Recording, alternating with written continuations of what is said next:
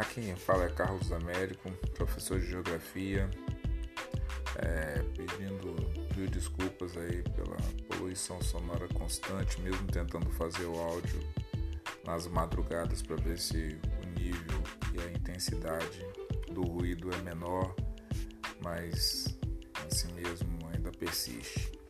Bem, o assunto hoje é conversar um pouco sobre unidades de conservação. E aí alguém pode começar, mas para que fazer o diálogo sobre unidades de conservação de uma vez só? Não falar sobre meio ambiente, sobre outros assuntos que estão relacionados. Primeiro o seguinte, quando você precisa estudar geografia, você trabalha com temas como paisagem, como território, região, e às vezes fica complicado para o aluno identificar como que essas definições geográficas é, se materializam no espaço. E a unidade de conservação e as várias nuances que existem dentro da unidade de conservação, nós vamos ver durante a apresentação, é, proporcionam que você entenda que é, quando você fala de paisagem natural e paisagem humanizada, por exemplo, ou do território, por mais que você defina, sempre tem algo que pode expandir aquela definição e que sai um pouco daquilo ali. Por isso que às vezes a pessoa não entende por que, que existe mais de um tipo de definição para situações muito parecidas. Exatamente porque não se enquadra um determinado exemplo e aí você tem que criar uma outra definição, porque de todas as definições que já existem, aquela dali não se enquadra. E assim avança é, conhecimento científico. Então vamos lá, vamos tentar conversar um pouco sobre a questão das unidades de conservação. Nem sempre as unidades de conservação existiram. É, a necessidade de se criar espaços onde você tenha é, espécies animais e vegetais que façam parte desse espaço se tornou algo que entrou um pouco na contramão do desenvolvimento humano. Quanto mais as cidades cresciam, as atividades econômicas, mais os seres humanos iam se multiplicando na superfície do planeta Terra, a pressão é, ia sendo feita em direção aos espaços naturais. E a partir de um determinado momento, as pessoas começaram a observar a necessidade de se preservar parte da natureza. E com isso surgem as unidades de conservação. Então vamos lá. Os estudos nessa área têm o objetivo de verificar como os ecossistemas estão sendo é, representados por meio de ações conservacionistas. Então, as áreas são protegidas, você cria corredores ecológicos que têm a finalidade de manter um espaço de conservação do qual as espécies animais e vegetais elas podem circular. É, projetos de preservação de espécies, então você tem aí projetos como o Projeto Tamar e outros projetos que são bem específicos. O que, que o Projeto Tamar faz? Tenta preservar as tartarugas, mas são só as tartarugas? Não, automaticamente quando você preserva as tartarugas, você também está preservando o que? Os espaços dos quais as tartarugas vivem, os mares, os oceanos, os rios, os córregos, as praias, as margens dos rios. Então, ao proteger uma espécie, você começa a proteger um número bem maior, porque você precisa preservar essa espécie. Vamos lá, então, o que seriam áreas protegidas? São áreas especialmente demarcadas, cuja principal função é a conservação e preservação dos recursos naturais e ou culturais a elas associados. Então, às vezes as pessoas acham que é só uma preservação do que existe de natural no espaço. Às vezes, aquilo ali também tem um signo cultural. É preservar uma cultura. Por exemplo, vamos dar um exemplo aqui do Espírito Santo, as paneleiras. é quando você preserva o local onde elas retiram a argila que confecciona as panelas de barro, quando você preserva o manguezal do qual elas retiram parte do tanino das árvores para conseguir fazer as panelas de barro, olha só, você está preservando um espaço, um território, você está preservando uma espécie vegetal, você está preservando as paneleiras que elas continuem.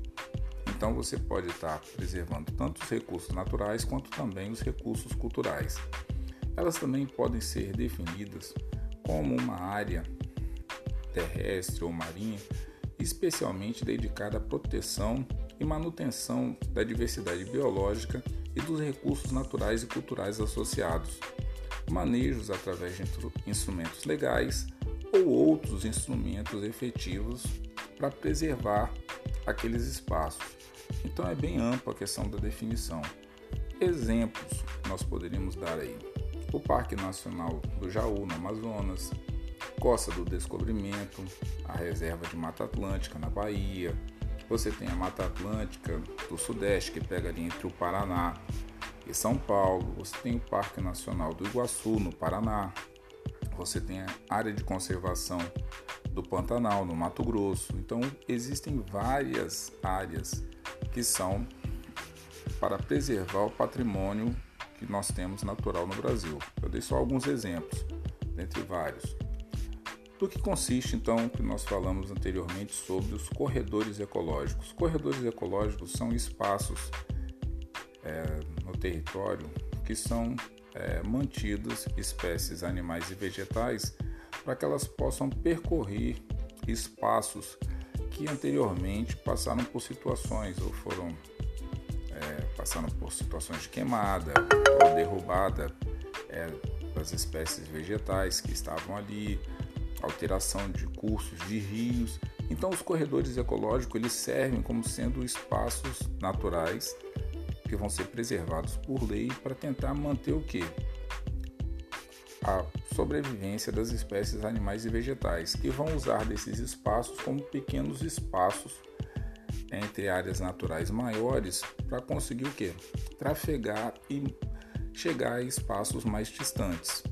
Então, do que consiste os corredores ecológicos? São porções de ecossistemas naturais ou seminaturais ligando unidades de conservação que possibilitam, entre elas, o fluxo de genes e o movimento da biota, facilitando a dispersão de espécies e a recolonização de áreas anteriormente degradadas. Então, os corredores ecológicos eles vão facilitar com que o fluxo de espécies animais e vegetais ocorra num determinado espaço. É uma forma de preservar a natureza. Então, no território brasileiro, nós temos várias é, unidades de conservação. Claro que próximas das áreas onde que existem as grandes cidades, você tem uma dificuldade maior de encontrar essas unidades de conservação. E várias leis foram criadas no território brasileiro para preservar espécies, tanto da fauna quanto também da flora. É muito comum o aluno pensar que só espécies animais são é, colocadas como espécies é, protegidas por lei, mas muitas espécies vegetais também são colocadas é, com proteção ambiental e leis são feitas para preservar essas espécies vegetais para as futuras gerações.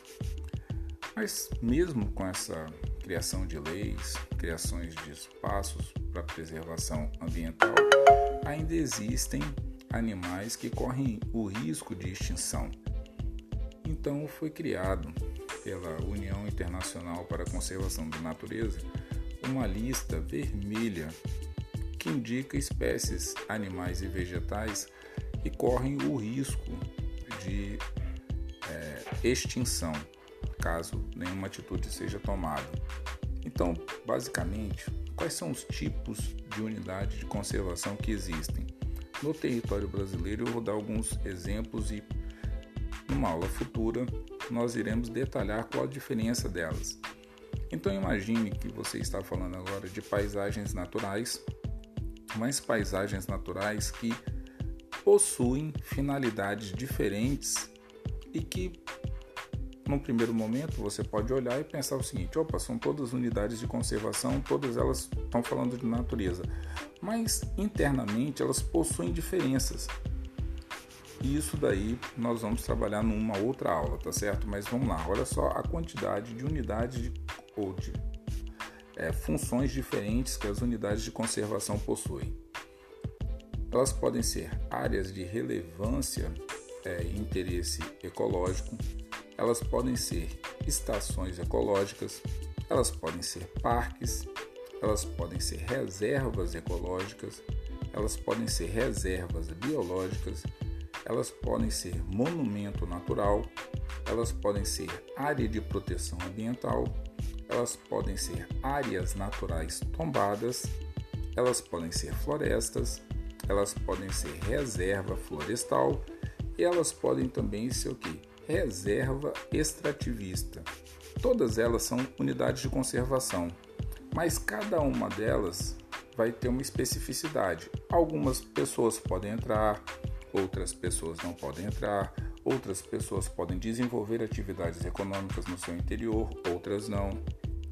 Outras vão servir apenas para pesquisa e estudos, outras vão servir apenas para ciências, outras ninguém pode entrar nem sair, só com ordem estritamente dos órgãos competentes. Então, cada unidade de conservação,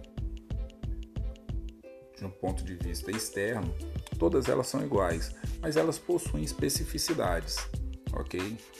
E para encerrar a nossa aula, nós vamos falar de biodiversidade. Do que seria então a biodiversidade? A biodiversidade descreve a riqueza e a variedade é, de espécies no mundo natural, de plantas, animais, micro-organismos que fornecem alimentos, remédios, parte de matérias-primas para a indústria, para a sobrevivência dos seres humanos.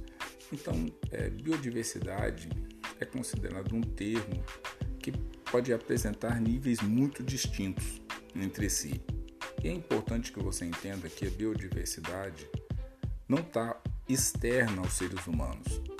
Nós, seres humanos, também fazemos parte dessa biodiversidade. Quanto mais nós nos colocarmos como fazendo parte disso daí, mais fácil a nossa sobrevivência no planeta. Tá certo? Encerrando a nossa aula de hoje, e o seguinte: quais são as questões que são colocadas no final da atividade? Eu espero que você, ao escutar o, o podcast dessa aula, você também é, acompanhe junto com a apresentação que vai estar lá em PDF. Quais são as quatro perguntinhas do final? O que são áreas protegidas? ou área de proteção ambiental. Depois, o que são os corredores ecológicos e para que eles servem, qual a finalidade dos corredores ecológicos.